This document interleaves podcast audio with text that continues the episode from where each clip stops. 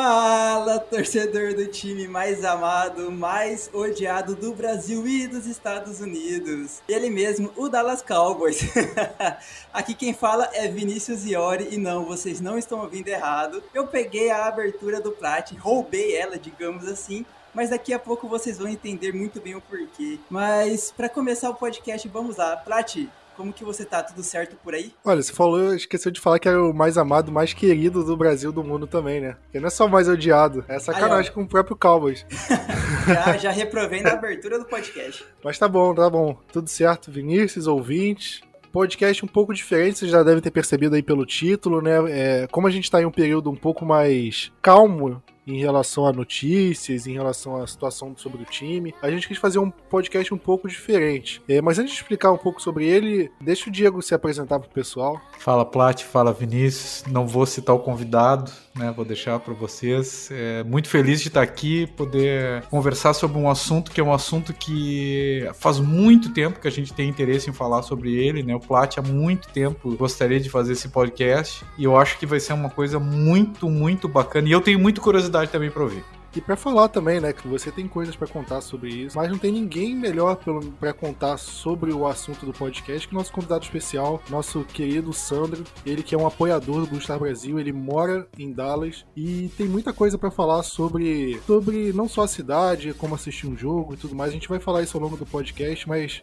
se apresenta pro pessoal, Sandro. Beleza, Plat. Obrigado aí, obrigado pelo convite. Obrigado por dar essa oportunidade de, de participar aí do, do podcast aí com você, com o Diego, com o Vinícius. Bom, é, eu, meu nome é Sandro, né? Eu tô morando aqui em Dallas já tem já tem 10 anos, né? Vim para cá por trabalho, é, depois de passar por outros países, né? E, e, é uma grande coincidência, porque mesmo antes de vir morar aqui, eu, eu já torcia pelos Dallas Cowboys. Então a rivalidade doméstica lá em casa, meu irmão torce para outro time da NFL que eu não vou mencionar para não, não dar problema no podcast, né? E mas que eu sempre torci desde moleque pelo, pelos Dallas Cowboys e agora eu estou tendo a oportunidade de estar um pouco mais perto do time, acompanhar um pouco mais é, o dia a dia aqui em Dallas e feliz de poder compartilhar um pouco disso dessa experiência aí com vocês hoje. Eu fiquei sabendo que você é o maior fã do Tony Romo da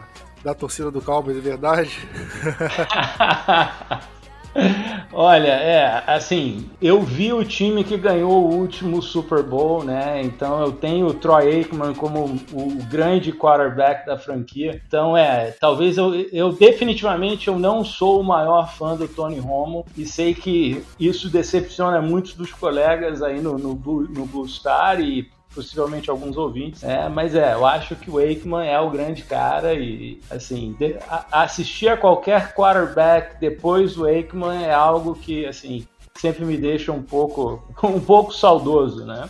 Mas tenho esperanças de que ainda vai vir um que vai, que vai desbancar o Troy Aikman. Com certeza, com certeza, tem que, tem que acreditar nisso. É pro pessoal que. pro pessoal de fora que acompanha a gente, que não, não é um apoiador do Blue Star Brasil, é que sempre rola uma, uma discussão entre quando a gente comenta sobre o Tony Romo. É um cara que divide muitas opiniões. Eu, por exemplo, eu comecei a torcer pro Cowboys é, com o Tony Romo de quarterback e isso me fez ser muito fã dele. E, por exemplo, o Sandro, que já é de uma geração antes, já acompanhou os times antes do Romo, já não tem essa mesma visão do, sobre o Romo, então a, a, principalmente em momentos de off-season assim, acaba rolando essas discussões, né? Ô Plat, ô Plat, você sentiu que ele falou assim que ainda irá vir um cara pra, pra substituir o Aikman. Então o, o deck tá no time, então vai ser um cara depois do deck. Eu senti isso vindo dele, hein? Pode ser o deck, né? Vamos ver. Obviamente tem muita esperança em cima dele, né? Bom, temporada passada aconteceu o que aconteceu, ele ficou de fora a maior parte da temporada, mas vamos ver a esperança continua. Somente agora com o contrato renovado, é, vamos ver como é que ele entrega nessa, nessa próxima temporada, né? Só para só pra falar agora do, do assunto principal do podcast, o Sandro, como ele próprio se apresentou, ele mora em Dallas, ele vai compartilhar a experiência dele como morador de lá. Eu e o Diego já fomos para Dallas assistir um jogo do, do Cowboys. Eu já fui visitar o Texas fora de Dallas também, eu posso comentar sobre isso. E o Vinícius é o nosso participante que ainda não teve essa oportunidade e eu vou passar a bola para ele, para ele meio que virar o um anfitrião, para ele fazer essas perguntas, porque, ah, por que, que você coloca um, um participante que que não, nunca foi para Dallas, nunca foi para falar sobre o assunto de ver o Cowboys presencialmente. Porque justamente o Vinícius, ele, ele vai ter as mesmas dúvidas que você que tá ouvindo a gente que nunca foi para Dallas também pode ter em relação a, a como ir para Dallas, o que fazer em Dallas, as coisas que é melhor você aproveitar, que você não pode aproveitar. Então, eu acho que isso pode ajudar muito para você que, que quer ir para Dallas também a, a tirar suas dúvidas realmente. Então, Vinícius, tô passando a bola aí para você. Espero que você não drope o passe e anote o touchdown aí. Aqui é Michael Gallup, pode deixar, Plat. então vamos lá. Como o Plat disse, né? Eu sou o único aqui que ainda não viajei para Dallas e eu sou um cara que gosto muito, mas muito de planejar com muita antecedência uma viagem. E eu vejo que esse podcast vai ajudar não só, não só a minha pessoa, mas diversos outros ouvintes que ainda têm essa vontade, porque, cara, se você torce para um time, seja de futebol normal ou de futebol americano, você vai desejar assistir, assistir o seu time, assistir um jogo lá dentro do estádio, né? Com a, toda essa atmosfera. Então, vamos, vamos aproveitar essa capacidade que o Plat, o Diego e o Sandro têm de assistir os jogos lá e vamos conhecer um pouco mais. Para iniciar, Plat, eu vou começar com você. Eu sou um cara, como eu disse, planejo muito, há muito tempo, né, com antecedência. Eu queria saber como a gente faz para escolher voo, tirar visto, coisas do tipo, porque eu não tenho nem passaporte. Eu não sei, eu não sei o que, que precisa para tirar um passaporte, por exemplo, coisas burocráticas, mas não só isso. É melhor pegar um voo por qual, qual empresa aérea, melhorar em que época do ano comprar o voo, comprar com X, X paradas ou não. O que, que você pode nos contar sobre isso? Dallas não é, acho que, os lugares mais baratos para você conseguir viajar para do Brasil para lá, mas também não é dos mais caros. Se fosse para uma cidade um pouco menor assim, é um pouco menos turística, por exemplo, Nova York, Orlando, Los Angeles, são cidades que têm uma demanda muito maior vinda do Brasil, então acho que você consegue, você consegue passagens mais baratas para esses lugares. Em relação a antes, antes de falar isso em relação a, a passaporte, visto, você faz com a Polícia Federal, passaporte você tira com a Polícia Federal e tal, e aí você tem que dar uma entrada num visto. É um pouco burocrático, não é, um, não é tão barato assim, se eu não me engano deve ser entre 100 e 200 dólares pelo menos quando eu tirei o visto. Tô para tirar daqui a pouco também, eu não sei se é o mesmo preço para renovar, mas dentro, dentro do visto, além de você pagar a taxa e tudo mais, você tem que dar um motivo para você querer tirar o visto, porque para justamente evitar imigrantes ilegais em irem para o país. Ainda mais que o Brasil tem muito, é, muitos casos de, de, brasileiros que vão para os Estados Unidos de forma ilegal ou, ou, que vão com visto de turista e ficam, né? E Plat, assim, o, lembrando que para preencher o requerimento de visto é uma documentação bem grande, um número de perguntas enormes. E para quem faz isso, que não precisar de ajuda, vamos dizer assim, se quiser fazer sozinho, vá salvando cada uma das páginas ao final, porque você vai entender, o visto é de é um número de perguntas muito extenso e se não tiver salvo as páginas anteriores, é, tem um tempo para preencher todo aquele formulário e se não tiver salvo, ele vai cair todo o formulário e a pessoa vai ter que recomeçar tudo, todo o preenchimento novamente. E você tem que ter o visto de turista, você não entra nos Estados Unidos sem visto. Se você chegar lá, você não tem o visto, eles te mandam de volta. Ou você nem entra no, no avião, já, aí eu já não sei o caso. Mas você não consegue entrar nos Estados Unidos sem o visto seja de turista, seja de trabalho, seja de, estudante, o que, o que for, você precisa do visto. É, você nem embarca, né? Você nem embarca se não tiver o visto. A companhia acho que você, é, você nem passa na alfândega, né? É. Não, a companhia aérea não, nem faz o seu check-in. Né? Eles, eles são obrigados a olhar se você tem, tem o visto para entrar no país. Se você chega aqui sem visto, eles tomam uma multa. Né? Então é responsabilidade da companhia aérea. E salvo engano, depois do preenchimento do visto, a pessoa vai até o consulado, né, tem uma entrevista, né, e, e, na entrevista o passaporte fica alguns dias lá até o visto ser aprovado ou não para devolução, né? Então não pode ser uma coisa tão de última hora também. O, o passaporte, pra você tirar o passaporte, é uma coisa bem simples. Você entra na Polícia Federal, você, você paga uma taxa, você preenche umas coisas. Não é, é, é burocrático, demora um mês, um mês e pouco Mas eu acho que agora com a pandemia, a demanda de gente para tirar passaporte diminuiu. Então pode ser uma oportunidade de você conseguir tirar passaporte mais rápido. Porque geralmente você, você tem que marcar de ir, no, de ir na Polícia Federal para tirar o passaporte. Então isso talvez, às vezes, ah, não tem, não tem, é, você tem que marcar um horário. Às vezes não tem horário por mês, você tem que marcar o mês seguinte. Então acho que agora na, na, com essa situação da pandemia, talvez tenha horário mais cedo. Você não precisa esperar, você pode esperar só uma semana, duas. E o visto, como o Diego falou, tem um questionário enorme e as perguntas do questionário são bem são bem diretas, tipo, você você tem intenção de se prostituir nos Estados Unidos, de comercializar, comercializar droga. É só pra você ir marcando não, mas é, é basicamente um termo que eles falam: olha, você veio para cá e praticou isso, e você declarou que não ia praticar. Só para eles terem um documento meio que provando. E além disso, como você falou, tem a entrevista, você passa por uma entrevista com a pessoa do, do consulado e, a, e ela pergunta: ah, para onde você vai? O que, que você vai fazer? Quanto tempo você vai? Você tem é, dinheiro para fazer? Não sei o quê. Aí você tem que ir respondendo em relação a, por exemplo, ah, eu vou pra uma viagem, eu tenho dinheiro. Tem gente que compra passagem antes de tirar o visto, agora eu não sei se é a melhor ideia, porque o seu visto pode ser negado e aí você não consegue pegar o dinheiro da passagem de volta. Às vezes a, com a passagem a pessoa já tem um. já consegue dar um motivo melhor pro, pra pessoa do consulado, ah, que vai conseguir viajar, já tem uma passagem de ida e volta comprada. Agora, eu não sei muitos dos detalhes do, do consulado, do, em relação a isso, mas você tem que ter a documentação tudo certinho. Ah, eu vou ficar no hotel tal, eu vou ficar no lugar tal, porque qualquer margenzinha de lugar que, que possa dar a entender que você pode ficar lá ilegalmente, eles recusam o visto. E eles não te devolvem o dinheiro, né? E assim, né, Prati? Eu, por exemplo, moro em Mato Grosso, Cuiabá, né? Cuiabá, Mato Grosso. Tu é carioca, pra tu é mais fácil. Eu, por exemplo, acho que tenho que pegar um avião, um voo para Brasília, por, pra, pra fazer toda essa toda essa parte burocrática. Então, assim. Não tem todos os estados, tá certo? Quem tá, quem tá pensando tem que colocar na conta, no, no orçamento da viagem, essa parte aqui no Brasil também. Eu não sei agora se alguma agência de viagem auxilia em relação a isso. Existe despachante, que eu também não sei se é feito de forma ilegal, tá? É, assim, ele, os despachantes, pelo que eu sei, tá?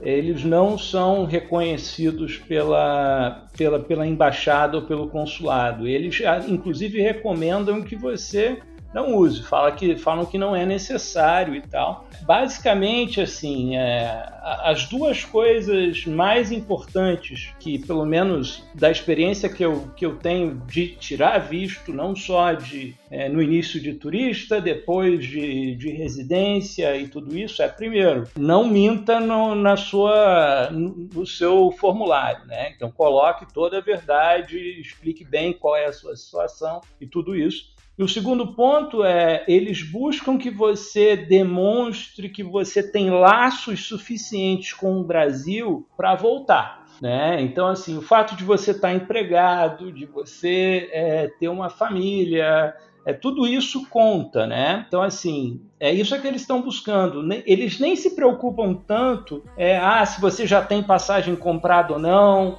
é, se você já tem reserva de hotel ou não. Isso você vai ter que mostrar quando chegar aqui. Né? Mas no consulado, eles estão preocupados em estabelecer se você é um risco de, um, de virar um imigrante legal. E como que você prova que não é? Mostrando que você tem laços fortes com o Brasil que te que fazem com que seja bastante provável que você vá voltar depois de fazer turismo aqui. O país aqui, obviamente, ele quer receber turistas, quer receber, vamos dizer, o dinheiro que as pessoas trazem para visitar o país, mas eles querem também, o dever do consulado é estabelecer que você, de fato, tem laços suficientes com o Brasil para retornar. E salvo engano, assim, ó, há seis representações uh, norte-americanas do Brasil para fazer esse tipo de, de visto: Brasília, embaixada, consulado em Porto Alegre, Recife, Rio de Janeiro, São Paulo e Belo Horizonte. Isso, e só para falar agora da, da passagem aérea, é, as passagens ficam mais caras em alta temporada, ou seja, fim de ano, e eu acho, se eu não me engano, meio de ano também fica mais caro, até porque é o verão dos Estados Unidos. A gente vai comprar passagem para outubro, novembro, né? Que é a época dos jogos, né? A gente só tem que tentar aproveitar uma época que o dólar estiver mais barato aqui no Brasil. Ou seja, nunca, né? então, Não, o que eu ia comentar realmente era em relação a isso. Comprar passagem com antecedência é sempre mais barato. E é, isso é para todo mundo que viaja, não só para os Estados Unidos, mas para qualquer lugar do mundo. Se você quer viajar, Vinícius, para o Rio de Janeiro ou pro ou para Goiânia, se você comprar a passagem com seis meses de antecedência, você consegue até um valor mais barato. Existem sites que conseguem te avisar quanto a passagem está mais barata, está mais cara, períodos. Isso é questão de você avaliar bem. Então, como eu falei, a passagem ficou mais, mais caras em, no meio do ano, no fim do ano. E a temporada da NFL é, é em torno de setembro a fevereiro. E a temporada regular vai até dezembro, comecinho de janeiro. Então a época mais barata para você assistir um jogo seria por volta de setembro, outubro, novembro já começa a encarecer a passagem. Os jogos que eu fui, eu fui em outubro. Então, agora. Não, não, foi em setembro, desculpa. Foi fim de setembro. Fim de setembro, começo de outubro. Então, eu peguei uma época de baixa temporada. Era uma época que os preços estavam mais baratos em relação à passagem. Não vou considerar aqui em relação à cotação dólar, porque aí não tem como, né? Porque aí a gente vai ficar sempre discutindo que tudo é caro. Mas em termos de dólar, a passagem estava mais barata. Eu acho, Plat, assim, aqui, outubro e novembro o Sandro pode confirmar isso, são os meses menos turísticos, né? E que não tem tanto frio e nem calor. Eu acho que são meses importantes. É exatamente isso, é exatamente isso. E uma outra vantagem, a gente vai, pode tocar um pouco mais nisso mais para frente, quando falar no que ah, tem para fazer, mas fim de setembro até o meio de outubro é uma temporada interessante para visitar Dallas também, por conta de eventos que estão acontecendo, porque exatamente esse período onde não está muito quente nem muito frio, então é o período onde as pessoas podem mais fazer atividades ao ar livre e tudo isso. Então é, é de fato o melhor período para visitar a cidade. Eu, eu gosto do, do Sandro porque ele já levantou a bola para o próximo tópico aqui do, do podcast. é, Vinícius, só para só falar em relação à questão de fazer voos com muitas conexões ou não, geralmente muitas conexões são até um pouco mais baratos, dependendo de onde é a conexão. No voo que eu fiz para Dallas, porque eu fiz o seguinte, eu fui em 2018, o Cowboys jogava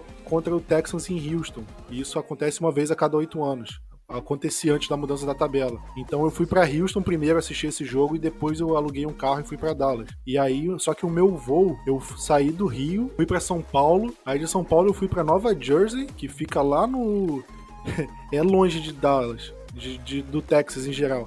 E aí de Nova Jersey eu fui para Houston que era um voo que eu consegui. Esse voo de ida foi mais barato, o de volta foi direto, que eu preferi que o de volta fosse direto para descansar melhor. Aeroporto é muito cansativo e tudo mais, mas é, só, tenho, é, só tenho em mente em relação a isso, em relação a cansaço, como é que você vai chegar, que é, o que você vai querer visitar no primeiro dia, mas é, eu acho que vale a pesquisa, por isso você tem que pesquisar com muita antecedência os voos, para ver onde é mais barato, ou se você consegue com menos conexões. O ideal é um voo direto, óbvio, mas sempre buscando em relação nos sites o melhor voo com menos conexões.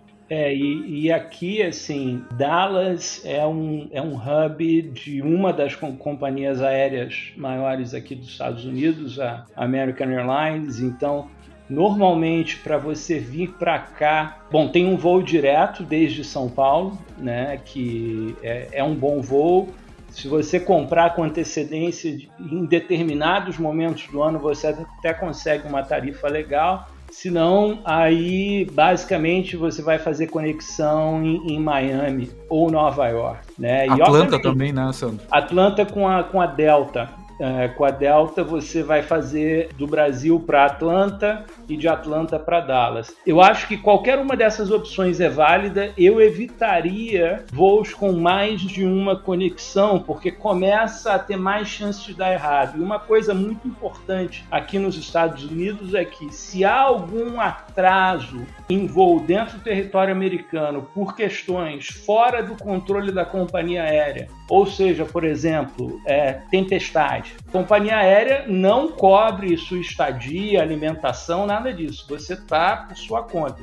Eles vão te remarcar e só, né? Então isso é diferente do Brasil. Então assim, para evitar de você ficar preso numa conexão, sabe lá onde, país que não é o seu e tudo isso, a minha recomendação é faça uma conexão é, no máximo dentro dos Estados Unidos, ou seja, seja Atlanta, Miami, Nova York, ou venha direto. Principalmente se você não domina o inglês. Que nesses hubs maiores você vai, vai, vai ter alguém que fala português sem a menor dúvida ou espanhol mas no momento que você começa a fazer uma conexão em Oklahoma City, Salt Lake City, é, Salt Lake City, ou algum outro lugar que não tem assim tanto voo internacional, aí a sua chance de não ter ninguém que fale outro idioma fica mais complicada. Então isso é uma dica é, para ter em consideração também. Pois é, ou fazer a conexão dentro do Brasil, né? Ir para São Paulo e de São Paulo. Porque eu acho que, pelo menos, eu, eu moro no Rio de Janeiro. E no Rio, é, são, são poucos os voos que vão direto para o Texas seja Houston ou Dallas. Como eu falei, a, a demanda é maior para Nova York, Miami. Então eu, eu, tinha a opção de ou ir direto para esses lugares e de lá ir para o Texas ou ir para São Paulo. Eu, no caso, eu fui para São Paulo. E o JFK também é um aeroporto difícil, né, para fazer a, a, conexão. Embora seja um legal e a Nova York e tal, numa uma conexão, além de ser uma viagem longa, né, até Dallas, é uma é um aeroporto bem grandinho, né? Até é um pra... aeroporto grande e a conexão entre os distintos terminais não é assim tão fácil como, por exemplo, é, em, é, é aqui, até aqui em Dallas. Se você vai conectar em Dallas para ir para outras cidades dos Estados Unidos, a conexão é bem fácil. O aeroporto é otimizado para isso. O JFK é um aeroporto mais antigo e que aí já não é tão fácil, sem contar que é cheio para burro. Né? Agora, passou o perrengue inicial de chegar em Dallas. E logicamente a gente não vai, né, fazer uma, uma viagem de bate e volta, assistir o jogo e voltar pro Brasil, porque, pô, já que você vai fazer uma viagem internacional, aproveitar, eu vou querer passar pelo menos uma semana em Dallas ou aos arredores do, da, da, cidade. Vai ser agora para iniciando contigo, Sandro, mas o Plat e o Diego também podem comentar o que que, o que que eu posso fazer em Dallas ou em cidades próximas que não tem a ver com o Dallas Cowboys? Museu, parque, o que, que tem de bom na cidade? Então, é, Dallas, obviamente, não é o maior destino turístico dos Estados Unidos, né? mas ainda assim tem, tem bastante coisa para se fazer. Obviamente, é, a questão esportiva é muito forte aqui, então tem três times na verdade, quatro times em ligas principais aqui. Então, você, na época da temporada de futebol, você também pode é, se bater, né, assistir um outro jogo de outro esporte. Mas fora isso, você tem é, nos arredores de Dallas, você tem parques, né, tem lago. Então, se é num, num, num momento do, do, ano onde o clima tá bom, pode ir para uma beira de lago, é, observar como é que o pessoal aqui se diverte. É uma cidade assim relativamente moderna, muito espalhada, né? Então a gente depois pode discutir um pouco também a questão da locomoção dentro de Dallas, né? Mas tem, tem excelentes restaurantes, ou seja, dá para passear bastante e se divertir. Eu mencionei há, há uns minutos atrás a questão do, do período de, de setembro e outubro, né? Somente fim de setembro, início de outubro, com as três, quatro semanas começando desde o final de setembro, indo até o meio de outubro. É a, é a temporada onde você tem uma série de festivais ao ar livre, incluindo o, o que a gente chama do Texas State Fair. É tipo uma feira agropecuária, né? uma exposição agropecuária. Você se você pega uma dessas que a gente está acostumado a ver no Brasil, multiplica por uns 5 ou 6 de tamanho, aí você chega no que é a Texas State Fair, eu acho que é uma.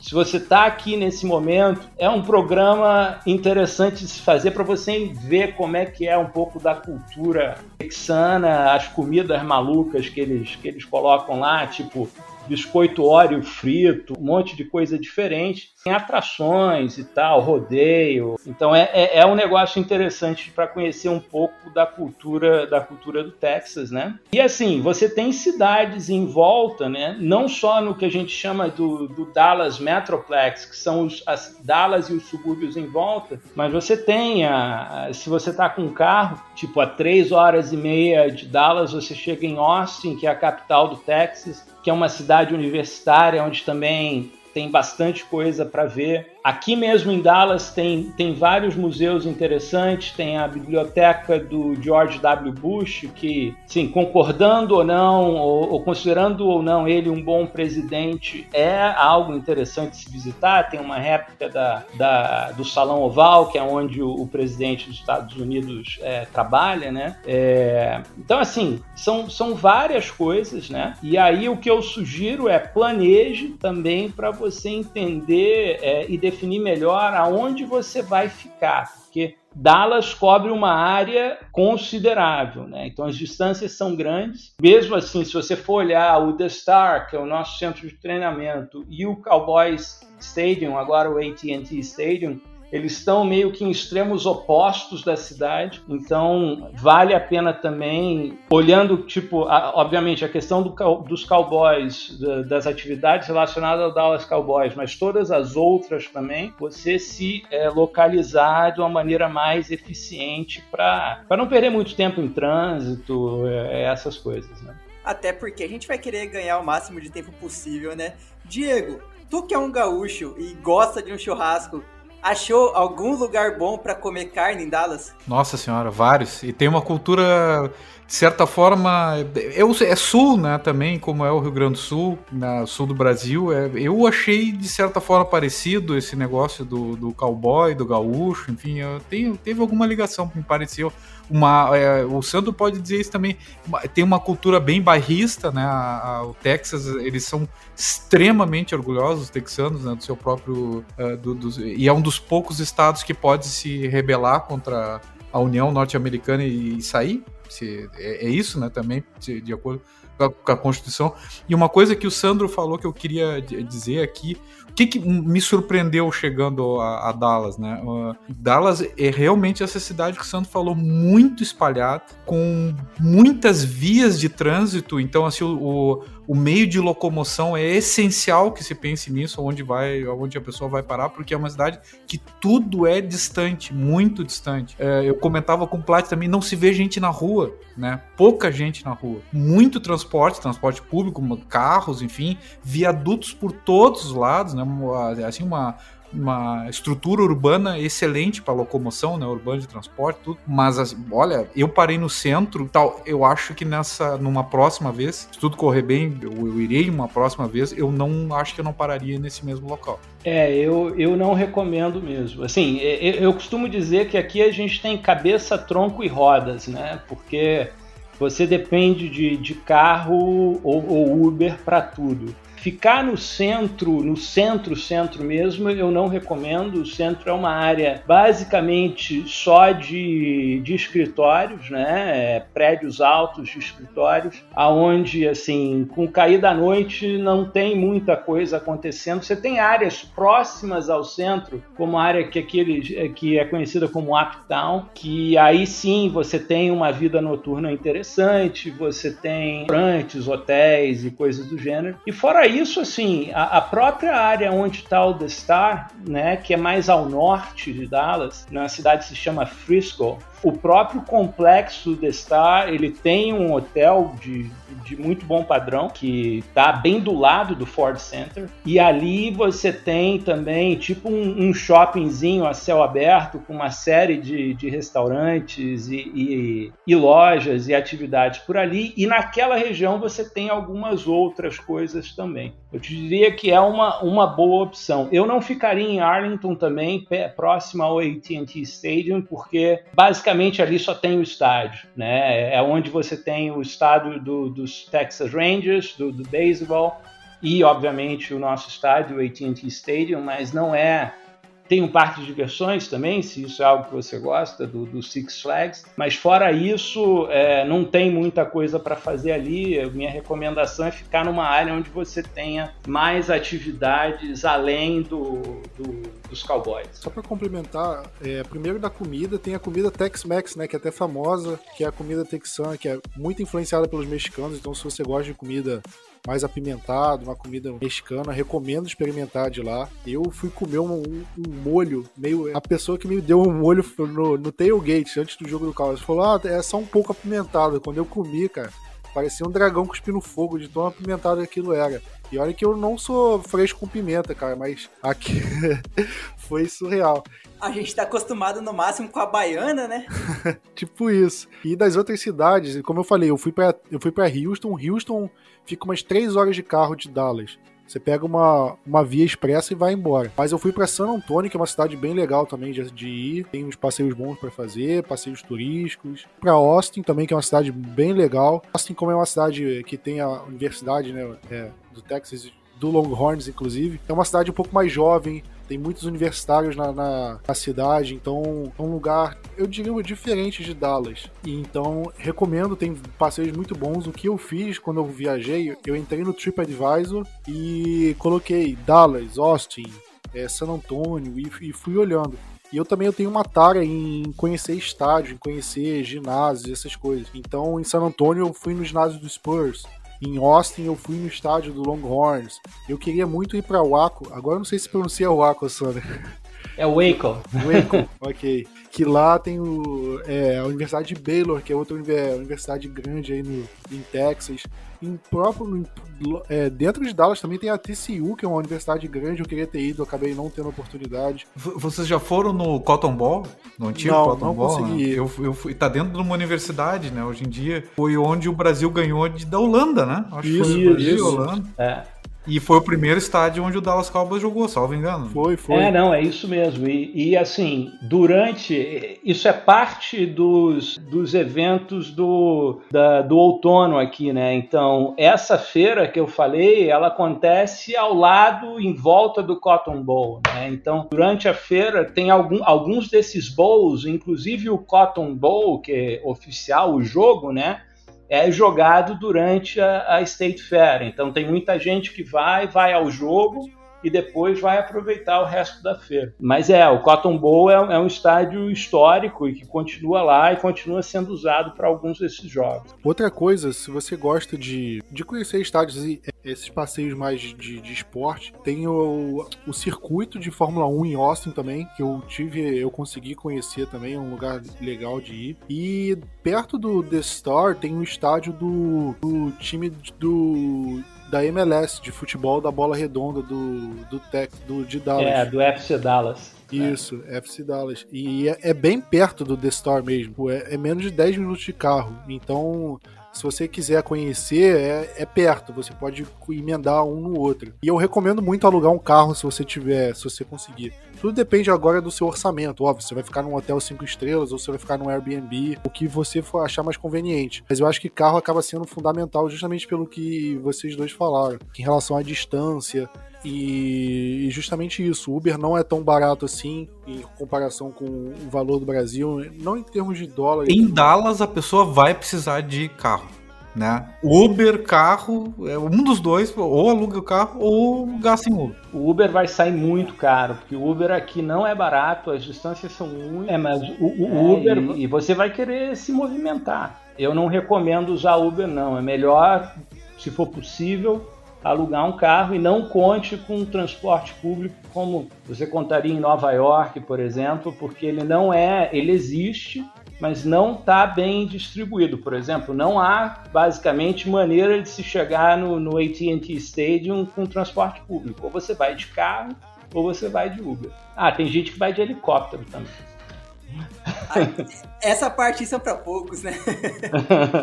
Mas eu, eu recomendo muito carro. Eu aluguei um carro e, e o aluguel do carro em si também não é tão caro. E Plat, salvo engano, também a carteira brasileira serve, né?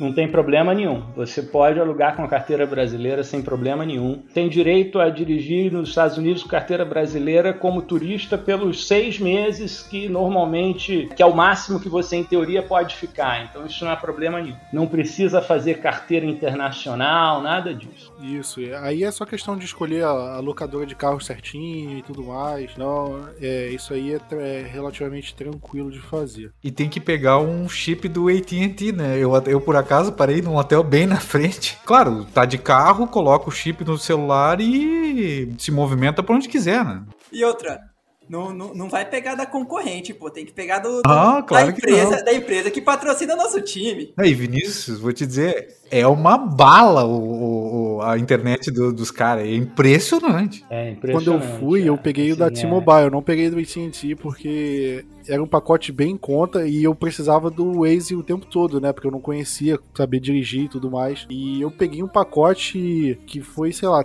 30 ou não sei se foi 30 ou 50 dólares o pacote, eu tinha um mês assim, e era um limite de internet tão grande, eu passava horas dirigindo com o Waze ligado na internet, fui com outra pessoa também, e ficava é, pareando a minha internet, o meu 4G com a outra pessoa. Basicamente, os 10 dias que eu fiquei lá e a internet não deu nem sinal de que pudesse acabar e tudo mais, foi bem tranquilo. Cartão amarelo, Vinícius? Olha, primeiro strike dele. Vamos ver, vamos ver até o final do podcast como que vai ser. Ah, e pega, pega o chip lá nos Estados Unidos. Não pega chip no aeroporto, que você vai pagar uma, muito mais caro por muito menos é, conteúdo, né? Por muito menos acesso à internet você vai lá, vai numa loja de alguma operadora de telefone, tanto a T-Mobile, AT&T, a Verizon e as outras que tem lá, tem opção de sobra. Eu, eu fui na T-Mobile porque eu já conhecia antes e já tinham me recomendado. Vocês estão, é, vocês estão anotando tudo e faça diferente do Plat, por favor. O Sandro disse que, né, Frisco, que é onde fica o Daystar e Arlington, são em pontas diferentes, né, de Dallas, e a gente vai precisar de Uber, Uber não, perdão, de alugar um carro para facilitar a locomoção. Como é, como é, como a gente precisa fazer para tem que comprar por site, só comprando na hora? Como eu consigo saber para eu fazer um tour no, no, CT lá no Daystar? Como fazer um tour no AT&T Stadium? Como é isso? Eu vou falar da minha experiência. Você consegue reservar isso no... Não sei se no site do Cowboys, eu acho que no site do Cowboys você já consegue reservar o tour. O tour dentro do Cowboys, é, do, do estádio, eles têm duas opções de tour. Um é um tour sem guia, que é só meio que você é jogado lá e você, você vê o estádio por conta própria. O outro é com guia, aí o guia vai te explicando as situações do estádio, estádio e tem o tour do CT. A, a, diferença dos dois é a seguinte: o tour do estádio ele conta muito mais sobre a história do estádio, não do Cowboys. Ele vai contar como é quando o estádio foi fundado, as coisas que tem no estádio. É, ele, ele te leva num ele te leva num setor do estádio que é mais nobre, assim, um dos setores mais caros. E aí eles falam: ah, esse setor tem esse tipo de coisa o estádio tem tantas televisões, tantas é, capacidade, aí te levam no camarote, aí te levam no vestiário. Ah, o estádio tem quatro vestiários, porque às vezes tem jogo de high school e aí não pode ter só dois vestiários. Aí tem um vestiário para os líderes de torcida. Eles vão contando sobre os detalhes do estádio em si, e não sobre o Cowboys. Se você for no CT, no The Star, Aí você tem um tour e dentro do, do The Star tem uma, uma parte do que eles contam sobre a história do, do Cowboys, é, desde o começo. Óbvio que eles pegam muita gente que já conhece o Cowboys, então não é uma história é, muito profunda, mas é, é para você, é um, é, vale muito a pena.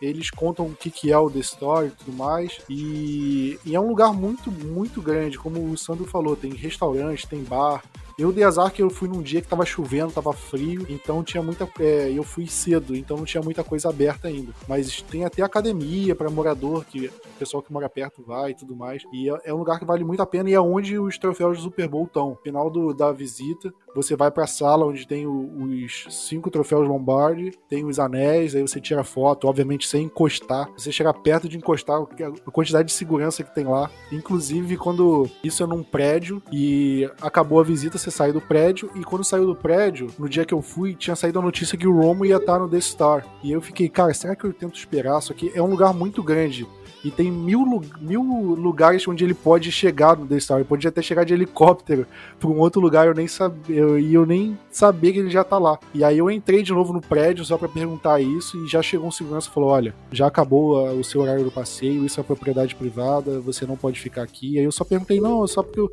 eu tenho essa dúvida e queria tirar se vocês sabem alguma coisa". Ele falou: "Ah, não sei de nada e tudo mais, mas você não pode ficar aqui". Então é um negócio bem estrito, mas é, uma, é um passeio que vale muito a pena. E eles me trataram muito bem. Inclusive eu, eu esbarrei com o Jason Garrett lá na, no, no The Star, depois eu conto essa história. Eu sabia que tinha alguém que tinha ido e visto Jason Garrett. Eu ia até perguntar isso. Eu não lembrava se era você ou se era o, se era o, o Rafa. Eu ia até perguntar sobre isso. E, um detalhe, assim, ó, Vinícius, Sandro e Plat, marque com antecedência se, é, assim, a, a, compra do, da visita, seja no The Star, seja no, no estádio, que pode ser que, sem saber, tenha outro jogo de outra liga, liga universitária, o que for, no mesmo dia e não seja possível de realizar a visita. Pois é, tem que ficar atento, porque o estádio Ford Center, né, que é dentro do The Story, ele às vezes é usado. E sobre essa história com Jason Garrett, é, no começo, no começo da visita eles falaram, olha, vocês podem encontrar jogadores no corredor, porque você anda no mesmo corredor que eles. E, e por,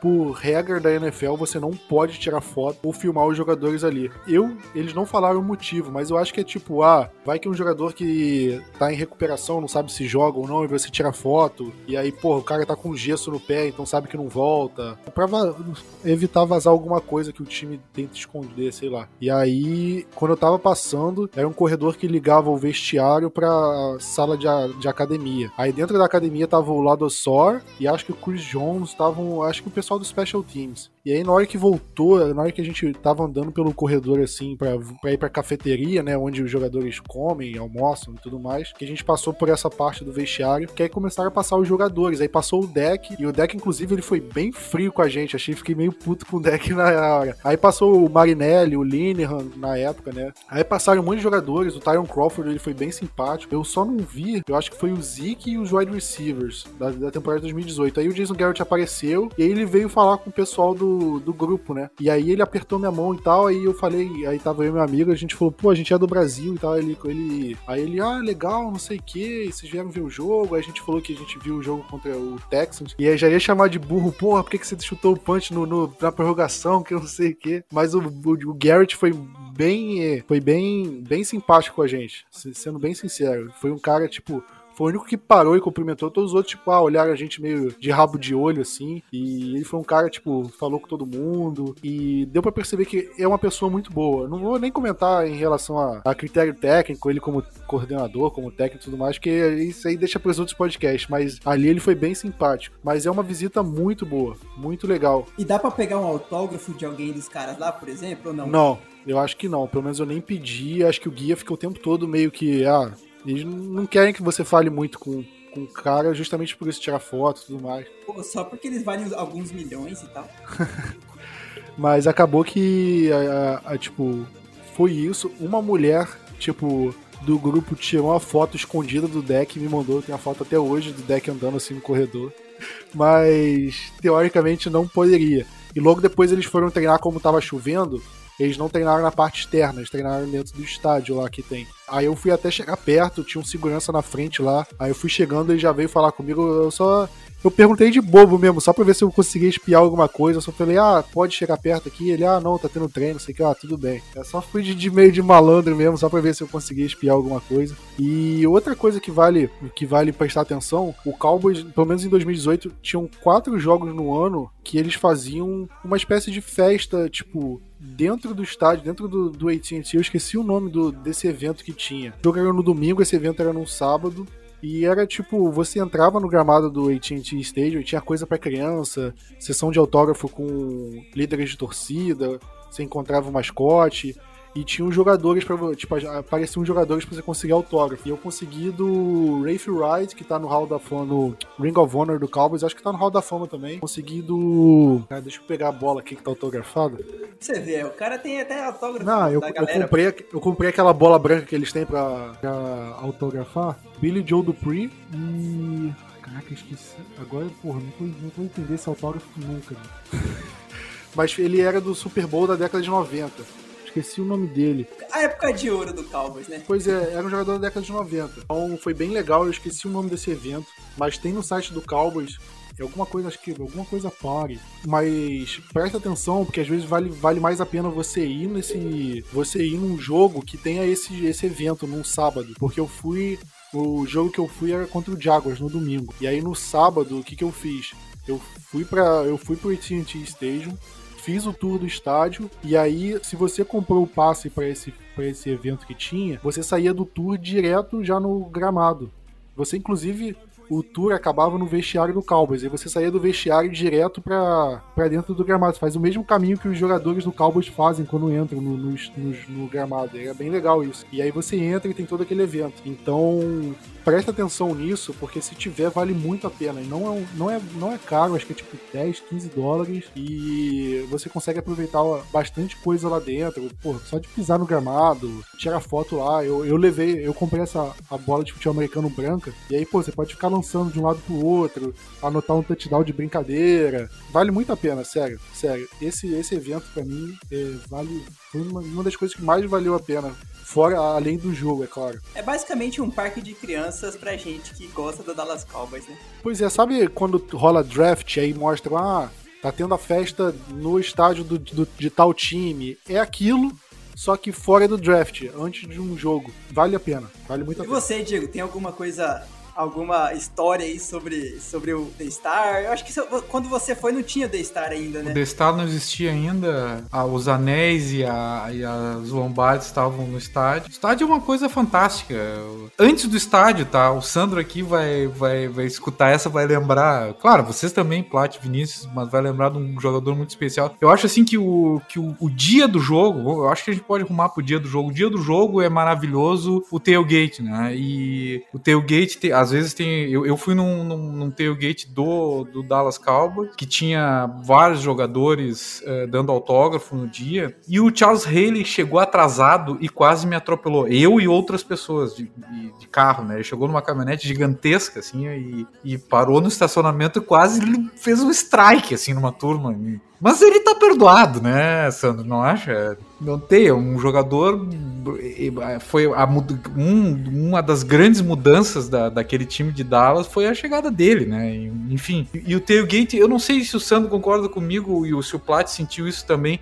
A gente se apresentar como, como brasileiro lá é bem quisto no tailgate, né? O pessoal fica é, é, amável com a gente, não? Sim, sem dúvida. Até porque é aquela história, você está vindo de longe para ver o time, né? Então, sim, as pessoas você vai ganhar. Você chegar, puxar conversa com a turma que está fazendo tailgating, né? E você vai ver que, assim, tem, tem gente, os caras são profissionais, né? Essa história de tailgating, a origem disso é você chegar no estacionamento, levantar o capô do carro e fazer um churrasco ali. Agora o pessoal chega com é, uma, estruturas enormes e tal. E em geral, sim, se você chega falando que você está vindo de outro país para ver um jogo e tal, as pessoas vão ficar, vão ficar interessadas interessadas em saber, pô, mas como é que você conhece, como é que você começou a torcer e tal. Você certamente vai acabar ganhando um hot dog, um hambúrguer, uns chicken wings aí. Mas é assim, é o ambiente do tailgate é bem, é bem interessante. É um evento por si só, né?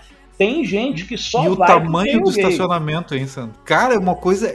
Assim, ó, não, não tem estádio no Brasil que tem um estacionamento daqueles. Em Plat, é uma coisa assim. É, um, é, um, é de um gigantismo, né? É algo. É inimaginável a quantidade de estacionamentos que tem de, de gente fazendo churrasco e coisas com a família inteira, né? É lindo. Cara, a, a gente pode aproveitar que, né?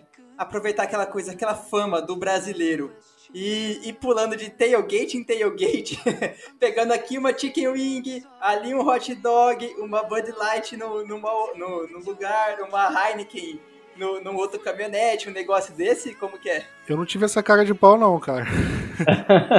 você pode tentar, aquela história não você já tem, né? Sim, né? Então, pô, você já tá ali mesmo, pô, né? Vai, vai que. Pra falar uma coisa também, um detalhe bem interessante que eu fui, eu quis ir em lojas do Dallas Cowboys, se você vai em shoppings assim, em Dallas, no, pelo menos no Texas inteiro, tem muitas você vai em lojas de esporte, você vê jersey do Cowboys para comprar e tudo mais. Tem umas lojas inclusive só de coisas antigas, colecionadores. Então tinha tipo ca cadeira do antigo Texas Stadium autografada pelo Roger Staubach, que valia uma fortuna, mas estavam lá expostos. Eu ia pra loja para ficar babando e tal. E aí eu fui no Outlet, que tinha uma loja do Cowboys, e aí nelas eu perguntei porque eu queria uma, uma camisa do Romo, né? Ou do Air. Eu tava em busca das duas, só que eles já tinham saído do time já tinha um tempinho. Principalmente o Air, eu, eu já tava desiludido do Air, mas do Romo, eu fui em 2018 e ele tecnicamente saiu do time em 2017. Eu, pô, deve ter alguma coisa. Eu tinha achado só uma uma jersey do Des Bryant, que inclusive eu paguei. Jersey é. Você consegue achar por 100 dólares, assim, geralmente. Alguns modelos são mais caros, mas, tipo, o modelo padrão, assim, são 100 dólares. E eu paguei acho que 20 na do Des Bryant, e, porque ele já tinha saído do time e tudo mais. E aí no outlet, uma, a mulher que trabalhava lá, ela falou comigo: olha a gente não tem a jersey do Romo aqui, mas tem esse endereço aqui, é do centro de distribuição do Cowboys, e lá tem, e lá talvez tenha. E aí ela mandou, era perto do aeroporto de Dallas, inclusive. E aí no que eu fui lá, tinha um, uma loja dentro do centro de distribuição com só velharia. E aí tinha uma arara lá com muita jersey do Romo. E é todas as coisas que estão encalhadas vão para lá. Então tinha coisa do Terrence Williams, tinha coisa do Lance Dunbar, do Ogle Tree, jogadores que tinham saído em 2012, 13. Então era muita coisa sobrando e era muita coisa barata. Então eu comprei duas camisas, duas jerseys do Romo, oficial mesmo, por 30 dólares, 15 cada. Então foi uma coisa muito barata. A jersey do Romo só tinha G, que para mim era. É, na época eu tava mais gordinho, não ficava tão larga, hoje parece uma camisola, mas é uma jersey. Paguei barato. Eu comprei um bonequinho do item, paguei 5 dólares no bonequinho do item. Tinha muita coisa lá de 1 dólar, coisa de 2 dólares, imã de geladeira, umas coisas antigas do Cowboys, modelo antigo que vai sobrando, vão saindo de circulação da loja, mas vão para lá. Então eu acho que eles mudaram de endereço, não é mais no endereço que tá lá, mas eu fiquei, eu fiquei amigo da vendedora lá e ela me chamou pro tailgate de, dela e eu participei e tudo mais. E é um lugar muito bom se você quiser alguma coisa um pouco mais barato do Cowboys, se não quiser por exemplo, jersey do deck, o deck tá no time, é o quarterback, você não vai pagar menos de 100 dólares na jersey dele. Mas, por exemplo, o Romo, que era um jogador que eu gosto muito, que já tinha saído do time, agora, por exemplo, Jason Witten saiu do time, talvez você encontre uma jersey dele mais barata num lugar assim, num outlet. Esses jogadores que, que a torcida gosta, que fez presença, mas não tá no estádio. Então a, a acaba saindo do Travis Frederick. Jogadores assim. O, o Paty, mudando um pouco de assunto, desculpa aí, Vinícius, estou te interrompendo, mas o dia do jogo, além do tailgate, antes disso, e o Sandro há de nos ajudar nesse ponto, tem que ser muito bem pensado como a pessoa vai e voltará do estádio do AT&T, porque não é nada perto do quem tá parando no centro de Dallas, por exemplo, é long, é outra cidade. Embora seja contigo, como? Eu acho que tava no próximo tópico aqui, eu tava ah, esperando ah, eles falar, mas você já adiantou, já vamos falar, pô. Não, eu fiquei preocupado aqui, porque assim, o que eu falei do tailgate, eu esqueci de dizer que a pessoa tem que saber como ela irá e como ela vai voltar do, do estádio, porque é longe mesmo, sabe? é outra cidade. Né? A não ser, claro, que esteja parando por lá. Eu, eu falo aqui o Sandro completa se, alguma, se eu esqueci de alguma coisa. O estacionamento do estádio é caro. Você paga uns 100 dólares no estacionamento, é bem caro. Aí o que me deram de dica é a primeira coisa que eu tentei foi tem um Walmart do lado do estádio e lá meio que não cobra estacionamento. Eu parei, aí eu, ah, vamos comprar alguma coisa dentro do Walmart, ver se a gente consegue ficar. Mas se eles pegam você é, com carro estacionado lá e você foi no jogo, você paga a multa que é, é, é mais de 100 dólares, então não é vale a pena. E, e realmente eles aplicam essa multa, então não tem como dar esse migué. O que me recomendaram, ou, ou você pode ir de Uber, só que pode dar caro, justamente pela distância, outra cidade, ou o que eu fiz, eu parei no estacionamento do estádio do Texas Rangers, que até mudou o estádio, mas é, é uma caminhadinha, você, você anda uns 15 minutos ali, mas eu paguei 20 dólares. E é uma, comparado com os 100 ali da, da boca do estádio, é bem, é bem significativo, né? E aí você. E aí andando, eu passei por todos os tailgates, passei por. Você vai apreciando a caminhada até o estádio. E para mim não fazia muita diferença perder 10 minutos andando de um lado pro outro. Né? Eu consegui estacionar num lugar bom e cômodo. Então eu recomendaria fazer isso, estacionar perto do estádio do Rangers. Essa, essa é definitivamente uma opção, né? É, eu te diria que estacionar no estacionamento oficial do AT&T Stadium é é muito difícil porque a maioria dos estacionamentos eles já são todos pré-vendidos para season ticket holder e nem tem para todos os season ticket holders. É, não é muito fácil. Às vezes você compra no próprio aplicativo onde você compra ingresso, você pode tentar comprar o estacionamento, mas vai ser isso aí de 100 dólares para cima. Não vale a pena. Você tem essa opção de, de estacionar nos um pouco mais longe, no, agora no Globo Life Park né, que é o estádio dos Texas Rangers. Outra opção é que a maior, uma boa parte dos negócios em volta é, do estádio, eles, eles acabam virando estacionamento também, né? Então, tipo, tem algum um hotelzinho mais de, vamos dizer, de, de reputação duvidosa, que ele, ele vende vaga para você parar o carro lá quando vai ver o jogo ou algum centro comercial que eles colocam algumas vagas também. Vale a pena, vale a pena olhar isso. Tem um aplicativo aqui que se chama ParkWiz. Eu posso até depois mandar o link se você quiser colocar na descrição do podcast, né? Você pode, você pode baixar esse aplicativo e aí você consegue ver pro pro jogo, né? Quais são as opções de estacionamento que tem em volta. Aí você já paga por lá. Quando você chega no lugar, você só mostra o código código de barra que você pagou e eles te colocam lá dentro. É uma opção também. É o que eu costumo fazer, porque assim é, é, é mais garantido do que você tentar conseguir vaga no, no estacionamento dos Rangers, nem sempre está disponível. Então eu, fa eu costumo fazer isso quando eu não tenho é, o estacionamento no, no próprio estacionamento do AT&T. É, eu recomendo chegar cedo no estádio também. Pode chegar. É, eu cheguei acho que com pelo menos duas horas antes, porque aí eu consegui aproveitar o tailgate que, é, que a, a vendedora desse lugar me chamou e tal. Eu consegui aproveitar. Eu conseguia. No, no AT&T Stage não tem a loucura no Brasil de deixar para entrar faltando meia hora, você não vai conseguir ver o jogo, não tem problema. Você tem seu, é, seu assento marcado e tudo mais. Ainda vou falar de setor do estádio que tem um setor que não tem assento marcado. Por só de ficar. Ah, eu cheguei cedo, dentro do estádio tem a loja oficial do Cowboys, então você pode ir mais cedo e passar a ficar na loja lá.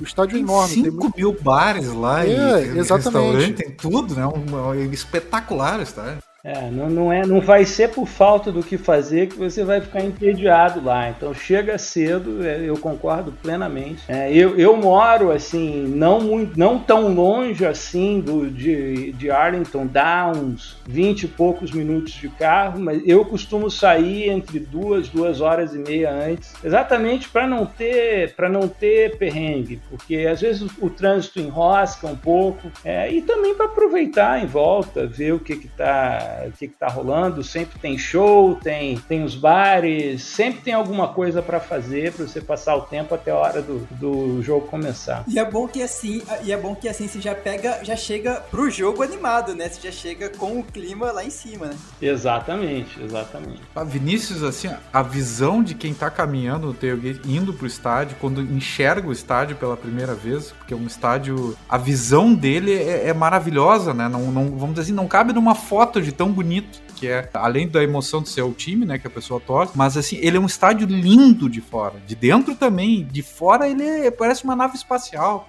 É uma coisa muito bonita mesmo. A estrela da morte, né? Só pra completar, querendo ou não, tipo, é o motivo da viagem, tipo, foi o motivo da minha viagem. Nem eu, e eu tinha certeza, cara, não é uma oportunidade que eu vou ter sempre. Então eu quero aproveitar o máximo possível o tempo que eu tô aqui dentro do estádio. Então você chega cedo, você tira foto dentro do estádio, tira foto fora do estádio, visita a loja, come no num dos bares que tem lá dentro, e tira foto dentro do estádio, perto do gramado, para realmente aproveitar tudo que o estádio pode te oferecer. Então, eu recomendo muito, ah, porque se fosse uma oportunidade que a gente tem de ir, cara, todos os domingos, pô, é sempre, aí ok, você não aproveita o estádio um dia porque você pode voltar no outro, mas vai saber quando que você vai voltar depois disso, quando que você vai ter mais de uma oportunidade de visitar o estádio. Então, recomendo muito, chega cedo, pode sair mais tarde, aproveita o máximo que ele tem a oferecer, porque vale cada segundo, vale, vale cada segundo. E Vinícius, só para completar aqui já aí falando do ingresso. Fala aí, eu já ia, já ia comentar sobre isso, eu ia perguntar, eu, eu ia perguntar sobre, primeiramente, onde compra ingresso para esse jogo? A gente aqui do Brasil e aonde sentar no estádio, onde escolher o local. Olha, onde comprar como o Sandro falou, o, o Cowboys ele vende ingressos de temporada. Então a pessoa vende ingresso de temporada, mas se ele não quiser ir para um jogo, ele revende esse ingresso de um jogo. Por exemplo, ah, eu não posso ir num jogo contra o Eagles, então eu vou revender esse jogo, esse ingresso e outra pessoa compra de mim. Dependendo do, do jogo do ingresso, ele consegue meio que até pagar o season ticket dele com vendendo uns dois, três jogos aí. Jogos de horário nobre são mais caros, Sunday Night, Monday Night, Thursday Night, é, Thanksgiving mais caro. Outros jogos são mais baratos. Jogos de pré-temporada são muito mais baratos jogos de domingo, primeiro horário de domingo, de domingo à tarde, jogos contra, é, tirando times de dentro da divisão, né, Washington, Eagles, Giants, são mais baratos, né, eu fui contra o Jaguars, que é não é um, um, time que tem rivalidade contra o Cowboys, então é mais barato, porque se você for num jogo contra o 49ers vai ser mais caro, Packers, um Steelers, Óbvio que eu queria ver um jogo desse, mas eram, eram ingressos que estavam mais caros. E não encaixava também com, a, com o esquema que eu fui de viagem. E os lugares o, o cara que tem o Season Ticket, ele revende para um site de ingresso. Ele meio que anuncia num site e você compra desse site. Eu pesquisei alguns. O Cowboys tem parceria com a StubHub, que, se eu não me engano, não é o mesmo da NFL. É, a NFL tem, acho que, o City Geek. Não, acho que o Cowboys é o, é o City Geek.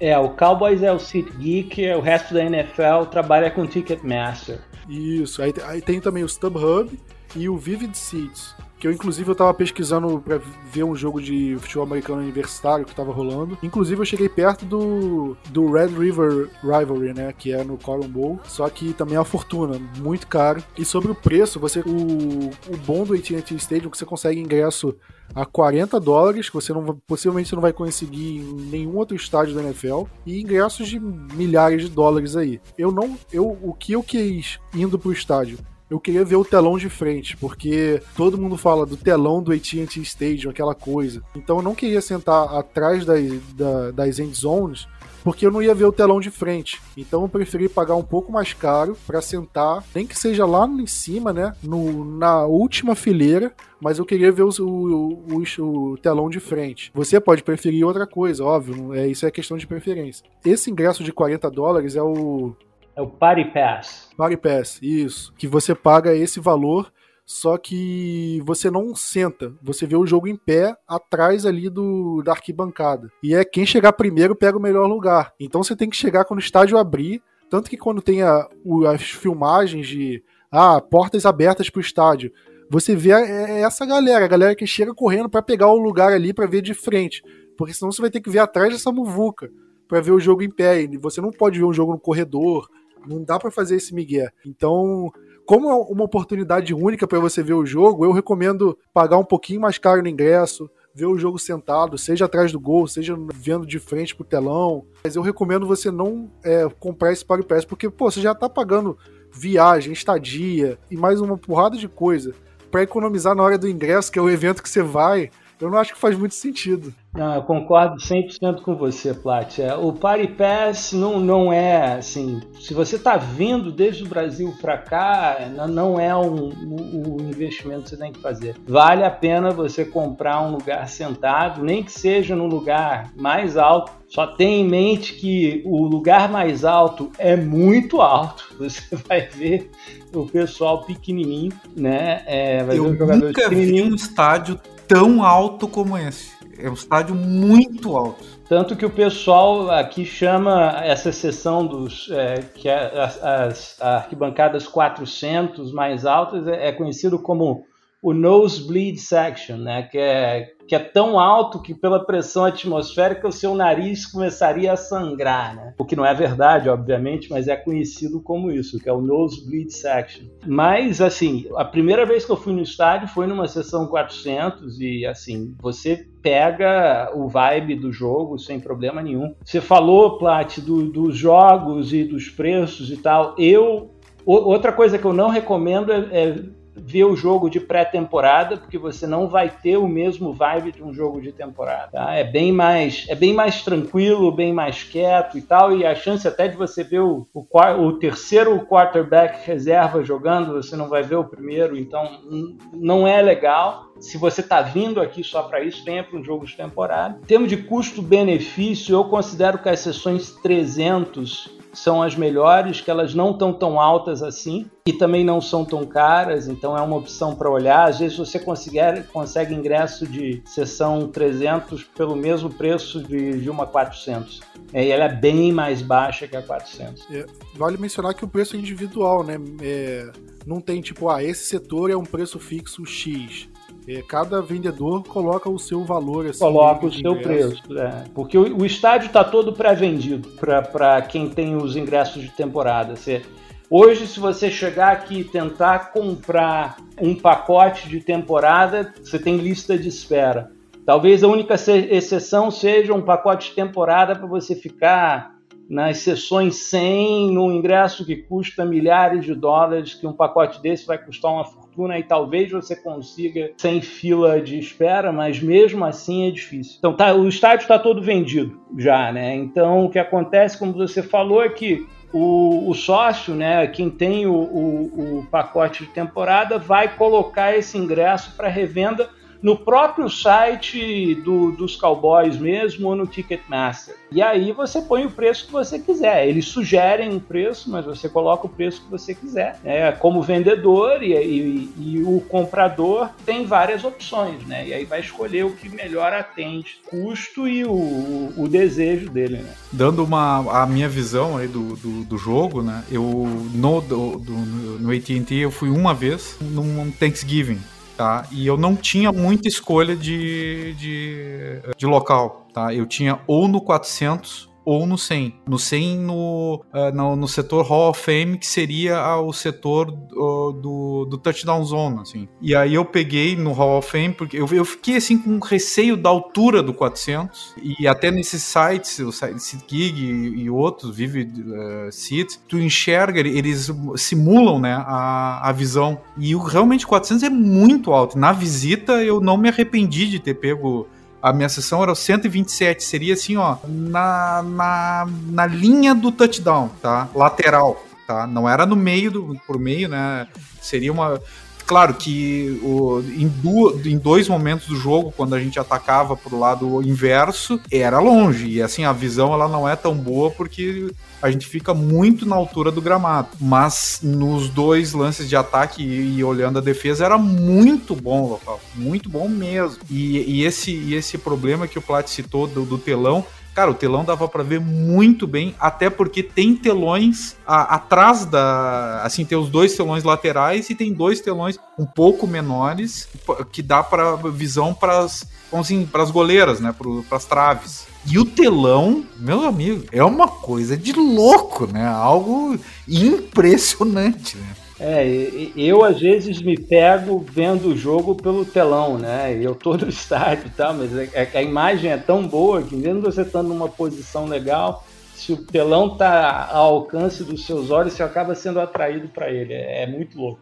Até porque eu acho que o telão facilita, né? Vale ver pelo menos um snap ali no telão, você, você assiste por ele que vale. Até porque imagina você sentar na, na sessão 400 eu, eu uso óculos, ia precisar de um, de um binóculo para conseguir enxergar cara, cara é longe de para ver um jogador da 400. Olha, eu vou, eu vou falar o ponto positivo de você ver o jogo ali, porque você consegue ver a formação ofensiva, defensiva, assim, bem, bem direitinho. Porque na câmera da televisão, você vê mais só a parte do ataque, e você vê num ângulo um pouco mais é, perto da linha do gramado, não exatamente igual, mas lá de cima você consegue ver direitinho a formação, a mudança de esquema. Então, se você gosta dessa parte assim, é bem interessante. É, talvez na 400 seja um exagero, óbvio, na 300 que já é um pouquinho mais embaixo, já consiga é, ter uma noção melhor. E só para e se você quiser ver o jogo do Cowboys fora de, de casa, que eu vi um jogo em Houston, né? Todos os jogos do Cowboys fora de casa são mais caros, porque a torcida do Cowboys é uma torcida que vai em jogos fora de casa. Então a demanda aumenta. Em 2018 teve o jogo Cowboys e Patriots em, em New England e era tipo mais de mil dólares o ingresso mais barato. E, aí, e a gente tava falando de um ingresso em Dallas que custava 40. E eu paguei e eu, eu paguei caro no, no ingresso de Houston. Eu paguei uns 200 dólares pelo menos para ficar nessa nosebleed section que o Sandro falou, lá em cima. E até porque era um jogo de Sunday night também. É, juntou tudo. Mas ingressos de jogo do Cowboys fora de casa costumam ser mais caros do que a média. Então preste atenção nisso na hora de. E, e Sandro, eu acho que os mais caros são no 100 central e principalmente o 200 central, né? Fora os box, claro, né? Os box, obviamente, é, são muito mais são, caros. Eles são é, a, a área, vamos dizer, VIP, né? Então eles têm todo um esquema diferenciado e tal, eles são os mais caros, são os ingressos mais caros. Muito desses ingressos estão na mão de empresas, né? A verdade é essa. Obviamente que tem também pessoas físicas que têm esses, esses pacotes, mas muito desses ingressos nessa área eles são são de empresas para trazer cliente e tal, que se faz muito negócio com esse, é, nesse tipo de ambiente aqui, né? Sem contar, obviamente, os camarotes, os boxes que também são, são usados para isso. E, e, assim, só para o nosso ouvinte, 100 é o primeiro andar, 200 o segundo, 300 e 400. E o último andar, o 400, é, é muito alto, é muito alto e, e muito grande, né? É uma, é uma zona gigantesca, assim, uma arquibancada muito, muito, muito grande. E aí, Sandro, vamos combinar, é muito comum também, pelo menos comigo, de sentar ao lado do adversário, né? Literalmente ah, normal, ao lado. Normal, é, normal, assim, é, o ingresso é, não tem lugar marcado, né? É normal. Tipo, teve uma vez que o, o meu irmão, que torce aí para esse outro timinho, ele, ele, ele veio para cá porque o time dele ia jogar aqui. Então nós fomos juntos. E ele lá, sentado com a camisa do outro time, do lado do, do, do meu lado. E tinha mais gente torcendo para eles também, no meio de, obviamente, a maioria torcendo para os Cowboys. Mas não, não rola nada. Assim, eu já fui várias vezes, eu só vi da treta mesmo uma vez e o cara tava bêbado, entendeu? Então, o que é outra coisa coisa, assim, o consumo de álcool é totalmente liberado. Então, às vezes, a turma fica meio animadinha. É, é a turma bebe bem. E bebe bastante, Sandro. Pelo que eu vi lá, olha, bebe muito. É, em relação a isso da torcida, né, não tem, tipo, é, setor reservado para torcida visitante, igual tem aqui no, no Brasil. Cada um marca, você compra ingresso individual, né? O, o Season Ticket Holder ele revende o ingresso, você compra, só que você pode ser um torcedor do Cowboys ou torcedor do outro time. Então você pode sentar do, do lado de, de, torcedor do outro. E aí ah, rola aquelas brincadeiras, tipo, ah, touchdown, aí, pô, brinca com um cara, aí o cara brinca com você. Geralmente é assim. Dificilmente vai dar problema. Se você for no estádio do Eagles, onde a torcida deles é mais mal educada, vamos dizer assim, aí você já vê mais casos de briga. O, a torcida, na época do na época que o Raiders estava em Oakland, né, falavam que Oakland era uma, uma torcida um pouco mais violenta também. Mas em Dallas é bem tranquilo, ainda mais se você for em um jogo que não tem tanta rivalidade, como eu fui contra o Jaguars. E não é assim, porque ah, é, o pessoal é super educado, tem um pouco disso, claro, mas também é uma política de tolerância zero em relação a qualquer tipo de, de alteração, né? Então, se houver até um bate-boca um pouco mais, é, mais ah, esquentado e isso for denunciado, você tem uma linha direta que você pode mandar um, uma, uma mensagem de texto e, e, e reportar algum tipo de, de problema, essa pessoa é ejetada do estádio a, quase que imediatamente. Então há um controle muito forte em relação a isso. A rigor, nem xingar você pode. Agora, você pode xingar em português, quase, quase ninguém vai, vai entender. Pelo menos isso, pô. Pelo... eu ia falar isso que o Sandro falou, que justamente até. Eu, claro, não, não passei por nada disso, nem vi ninguém passar por nada disso, por sorte, mas é, a tolerância é muito mais rigorosa do que. A, to, a, tolerância é muito menor, perdão, do que num estádio brasileiro se, se a pessoa está acostumada. E na entrada, é, não adianta a gente vir com uma mala cheia de coisas que não vai entrar com nada. Ao menos quando eu fui, é, a gente ganhava uma sacola transparente, tudo tinha que estar tá ali de um, de um tamanho apropriado, né? Que pré-determinado e assim, mochila, que eu saiba, a gente não pode entrar e até com... É, não entra, não entra. Isso foi depois que teve um problema, é, isso já tem vários anos, e, e nem no Destar, para te falar a verdade, você não entra com bolsa, no máximo você pode entrar com uma, com uma bolsa transparente, que não é muito maior do que aquele saquinho ziplock que você pode entrar no avião com ele, né? Mas a rigor, nada. Mochila nem pensar, bolsa bolsa nem pensar. Para mulher normalmente é um problema. Minha mulher não gosta de ir no jogo, uma das coisas é isso, que não pode entrar de bolsa e tal. Para elas é, costuma ser mais complicado. E hoje eles nem dão mais essa bolsa, tá? Tá, Diego? É, ele você tem que levar, né? Na lojinha vende, né? Tem lá. Isso, isso. Na, na, no entorno do estádio é uma bolsa pequena, toda transparente e com e não é qualquer coisa. Que, eu me lembro que uma, uma pessoa queria entrar com o que que era com uma GoPro, uma câmera, câmera profissional também não é permitida a é. entrada. Eu né? já vi um cara na minha frente que tava com eu esqueci como é que fala em português, aqueles negócios de dar choque. Né? Não sei também o que estava na cabeça do sujeito, mas ele estava com um treco daquilo, pegaram, obviamente. Um taser, assim, tipo? Taser, é, um taser, um taser é pequenininho, né? Mas é, a revista é bem rigorosa. É, no próprio site do Cowboys ou da NFL, eles têm a política de do que você pode levar, do que você não pode levar no estádio e tudo mais. Eu recomendo você dar uma olhada antes, justamente para, pô, cheguei de mochila, não deixar entrar, e aí, o que, que eu faço com a mochila? Tem que voltar pro carro, ou se você foi de Uber, e aí, o que, que você faz com a mochila? Pra não é, correr o risco desse tipo de coisa. Não leva mochila. Pois é, não leva. É, e não, e não assim, seja maluco igual esse cara e levar um teaser também. Não, é, também não. É, vá, vá com a sua carteira, o seu celular. A rigor, nem dinheiro você precisa. Se tiver um cartão, você está tranquilo. E é isso. Não, não, não vá levar a mudança para dentro do estádio que você não vai entrar. Se você tiver que deixar isso no carro É aquela história, Dallas é, é relativamente seguro? É, mas de vez em quando a turma arromba um carro para levar o que está dentro. Não é muito comum, mas pode acontecer. Então, não leva. Deixa no hotel, deixa em algum lugar não leva volume grande para o estádio. Muita, muita dica interessante. E, Diego, quero começar contigo e depois o Plat. E por último, o Sandro, eu vou fazer uma pergunta específica para ele. Diego, qual é a emoção de assistir um jogo ao vivo lá em Dallas? O, o, o que, que, passa na cabeça de, do, do torcedor? Como fica o coração e tudo mais de estar tá vendo seu time ali e se tudo der certo, assistir uma vitória também junto. O dia anterior já é complicado, né? O cara não dorme direito. Sinceramente, é, quem, quem gosta de esporte é isso, né? E é uma oportunidade única. Eu visitei o estádio depois de ter visto o jogo, então isso foi também bacana, porque a minha, o primeiro impacto foi justamente no dia do jogo, do tailgate e tal. Tomei umas, claro, né? E, e no caminho, olhar aquele estádio, assim, pela primeira vez, um estádio magnífico. Eu cheguei muito antes, que nem o Plat fala, o, colocou, e o Santo também, que é importante isso, chegar antes para aproveitar.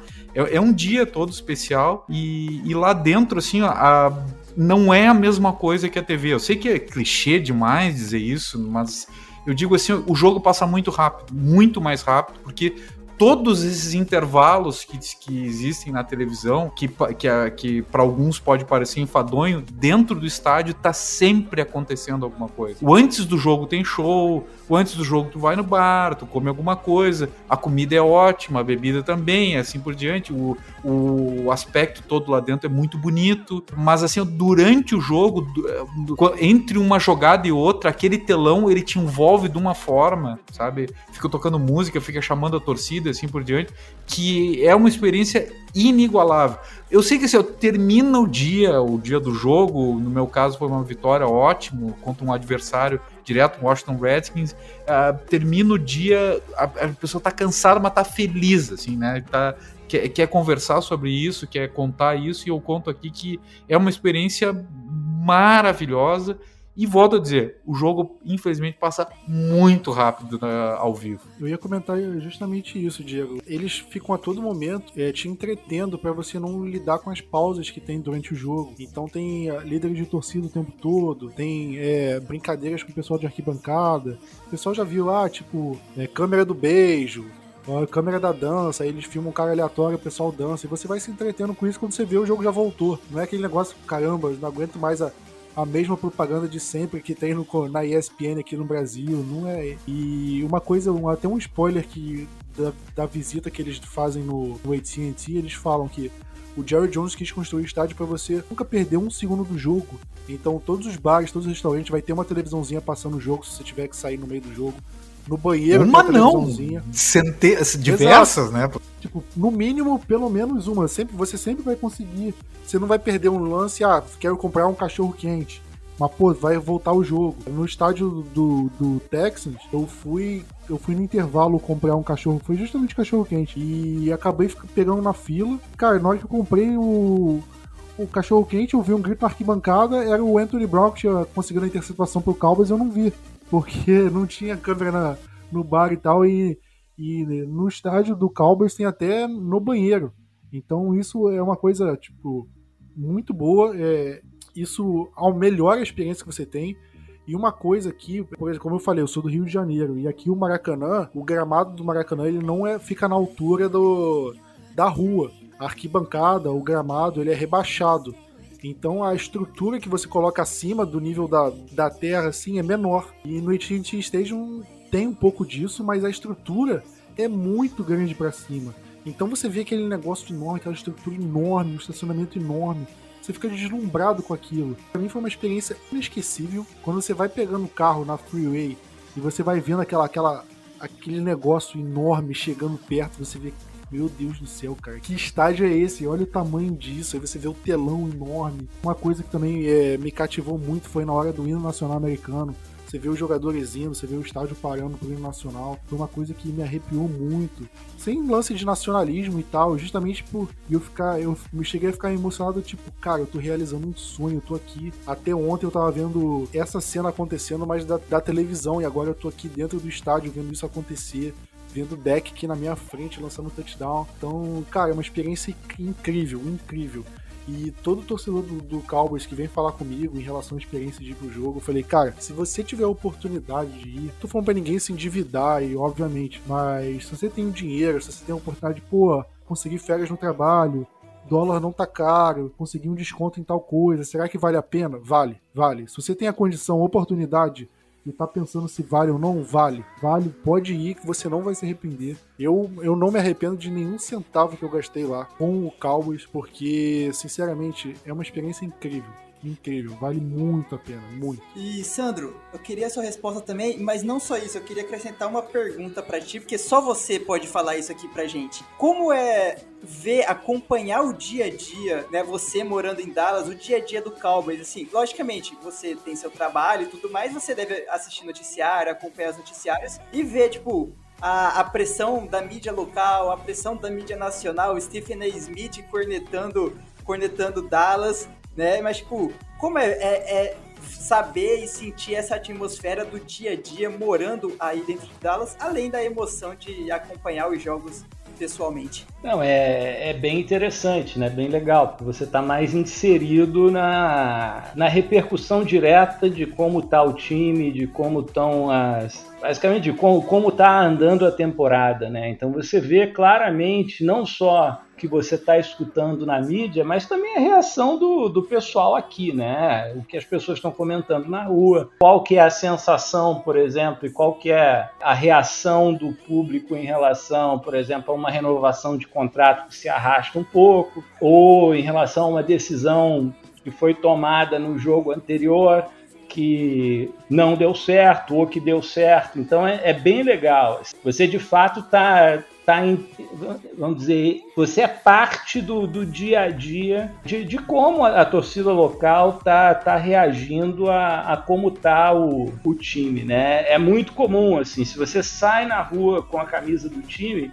fatalmente alguém vai fazer um comentário, seja uma gracinha, porque o cara é torcedor de outro time e você perdeu, ou o time não tá tão bem assim, ou seja, ah não, pô, tem jogo amanhã, e aí, vai dar? Fala, não, vai dar, vamos ganhar. Então, então é legal. E, e é bom, é legal você também ver como é. Isso vale não só para os cowboys, mas também para os times universitários, como eles estão inseridos na cultura, né? Então, tipo, na, na empresa que eu trabalhava antes da que eu tô agora, é, a gente fazia é, no escritório churrasco de abertura de temporada e todo mundo tinha que ir com a camisa do seu time. É, isso faz, se fazia tanto na de futebol quanto na de beisebol e na de basquete. Nas escolas, né, escolinha primária, normalmente costuma ter um dia do ano que eles falam para as crianças irem com a, com a camisa do time favorito.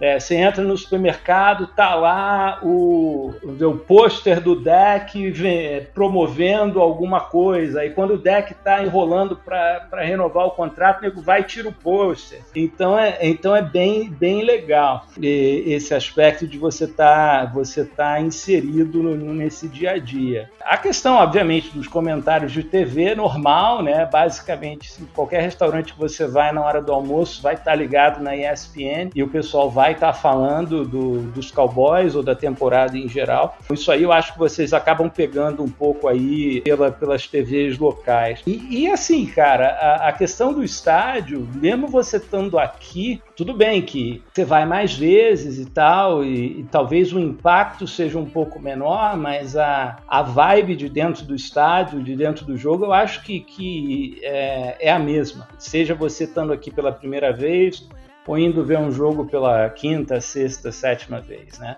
Uma coisa que você começa a observar mais quando você vai mais seguida também, eu gosto de ficar observando um pouco o que está rolando por trás das cenas, né? Porque é um espetáculo, né? É, é, um show de televisão também, além de ser um esporte. Então, é, uma coisa que eu já percebi indo algumas vezes é que tem um cara no estádio que manda mais do que o juiz durante o jogo, que é o cara que está controlando a transmissão de televisão. O jogo só volta quando o carinha que está controlando lá, tipo, o, o comercial que está rodando na, na, televisão, ele dá o sinal para o juiz para o jogo, pro jogo voltar. Seja num timeout, num two-minute warning e coisa assim. Então você começa também a observar o que, que rola por trás das cenas para você fazer o espetáculo acontecer. Eu acho isso bem legal também.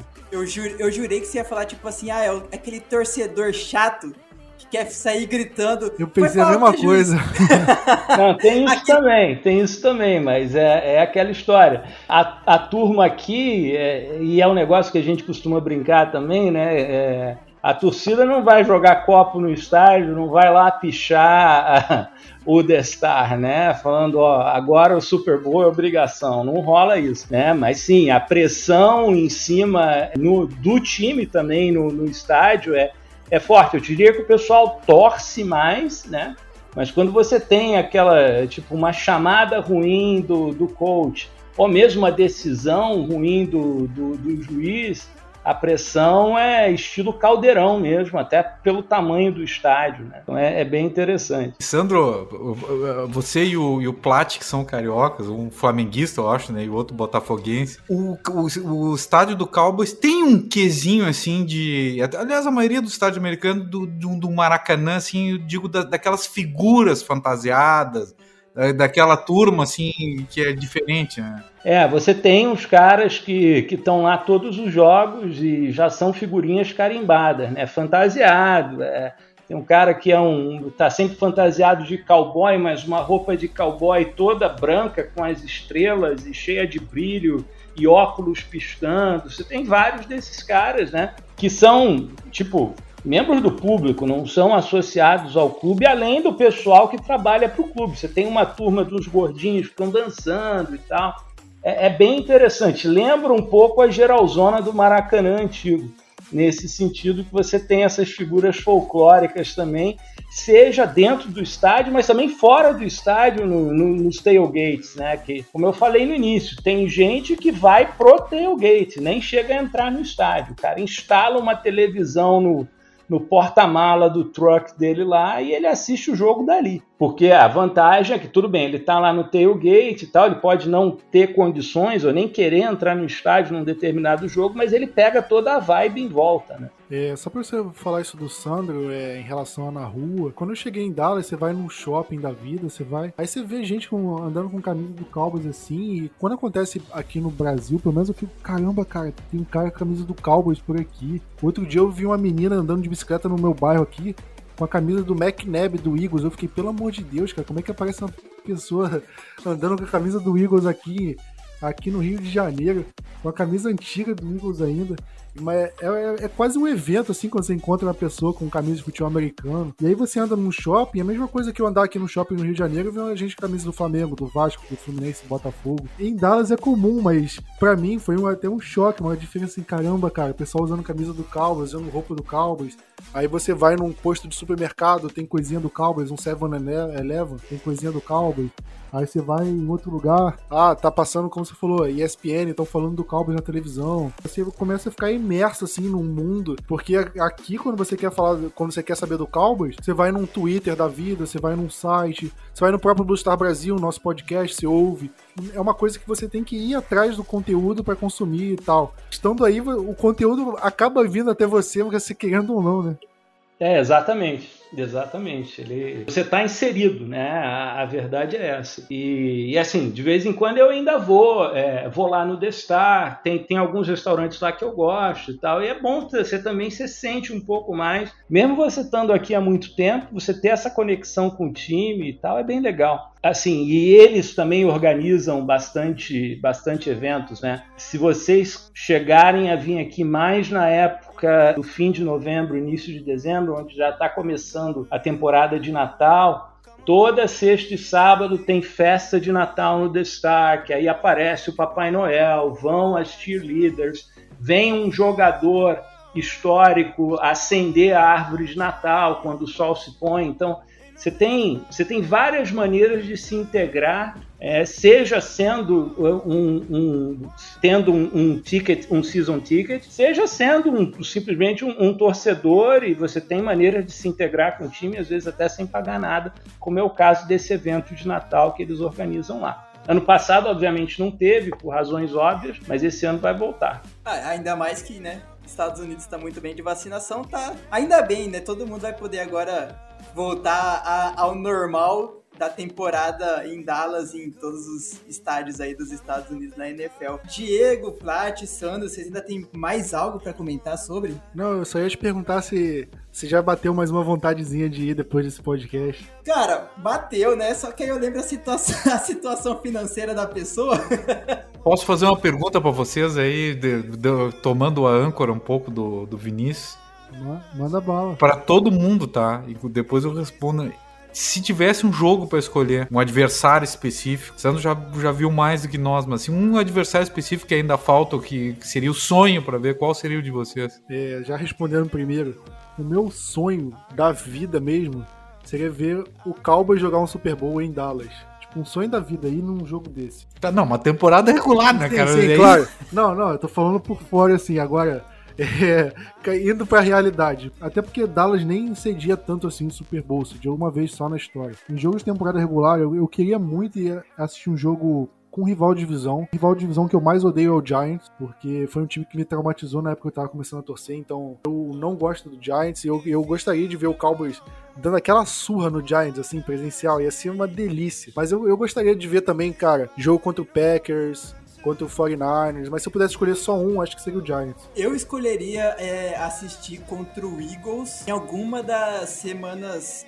já basicamente no final da temporada, tipo, aquela que é, que é o jogo assim, logicamente, tem que ser uma temporada que a gente esteja precisando vencer para ter graça no jogo, mas porque vai ser a emoção de tipo, precisa ganhar, precisa ganhar, precisa ganhar e vai ser muita pressão no estádio em cima do Eagles e vencendo vai para os playoffs, por exemplo. Cara, eu, eu é, conversando com outra pessoa também que morou em Dallas um tempo, ele morou em Dallas na época de 2014, mais ou menos. E ele falou, ele foi no jogo contra o Detroit Lions, que, que o Romo virou o jogo no finalzinho, a gente ganhou nos playoffs, e ele falou, cara, é, o ambiente do, do AT&T Stadium em playoffs é, é completamente diferente da temporada regular, porque a torcida vai naquela expectativa de hoje eu vou fazer a diferença no, no jogo. Então é uma atmosfera muito diferente. Se eu pudesse ter a oportunidade de ver um jogo em playoffs, eu com certeza iria. Porque eu quero muito ver essa atmosfera de perto. Na televisão você já vê um clima diferente.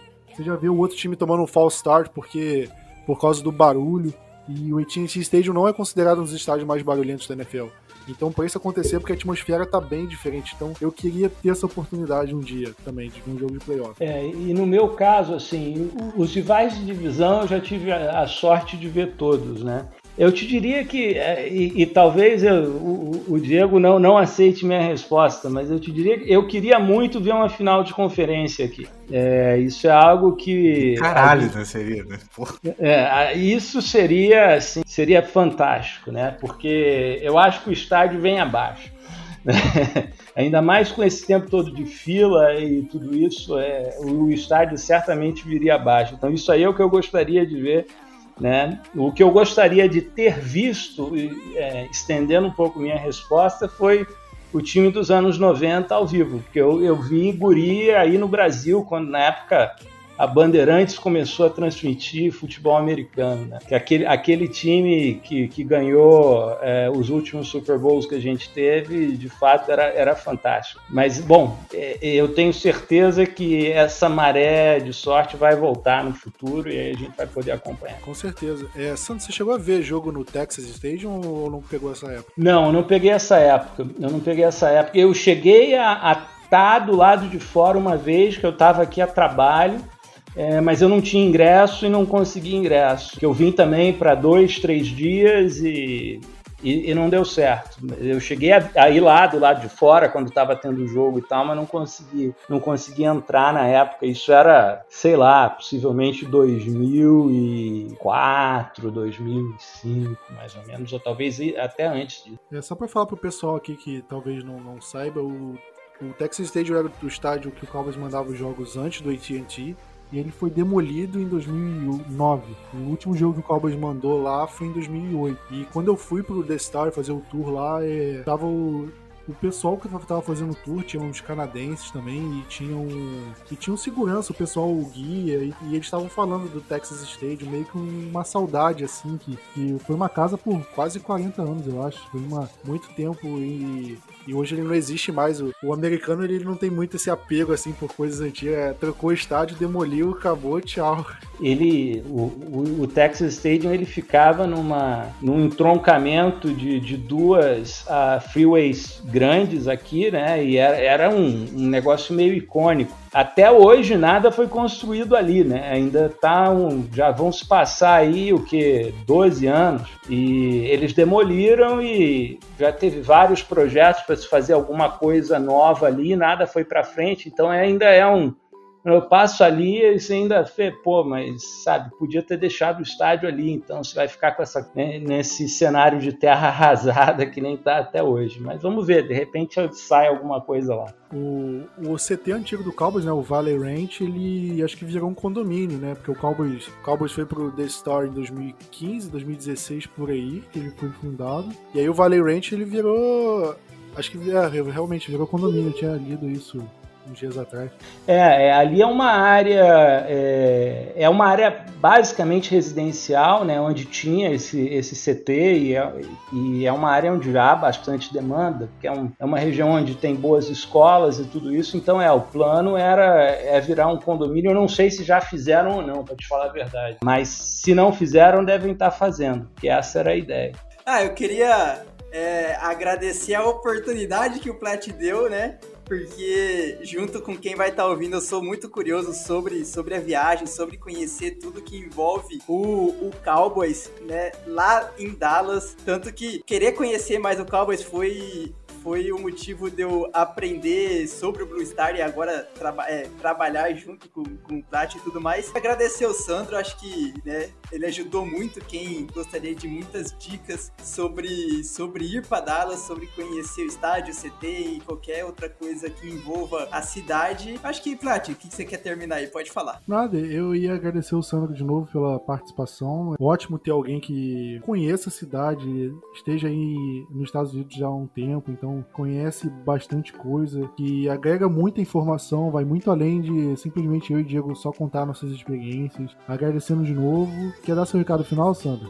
Não, bom, primeiro agradecer a vocês aí, é uma satisfação poder participar do, do podcast e poder ajudar um pouquinho, compartilhar um pouco a experiência de quem está aqui. Então, um grande prazer e obrigado pela oportunidade e Go Cowboys! O podcast hoje, óbvio, um pouco diferente. A partir de julho, o Cowboys já vai ter alguma eh, movimentação maior em termos de notícias, de informações. No final de julho começa o Training Camp e o Cowboys confirmou que vai ser em Oxnard, na Califórnia, né? Ano passado, por conta da Covid, não foi permitido, então o Cowboys fez a pré-temporada toda em Dallas e essa, e essa temporada vai voltar ao padrão que era antes da, da pandemia, ou seja, o Cowboys vai passar as primeiras semanas em Oxnard, Califórnia, vão fazer dois jogos de pré-temporada por lá, aí depois volta pro The Star e fica mais umas duas semanas lá até começar a temporada regular. Então, dito isso, é, a partir do momento que começar a ter mais informações, o podcast vai voltar a ser semanal e aí, e aí vai ser aquilo que vocês já estão acostumados. Eu Diego Vinícius, falando bobagem por uma hora por semana.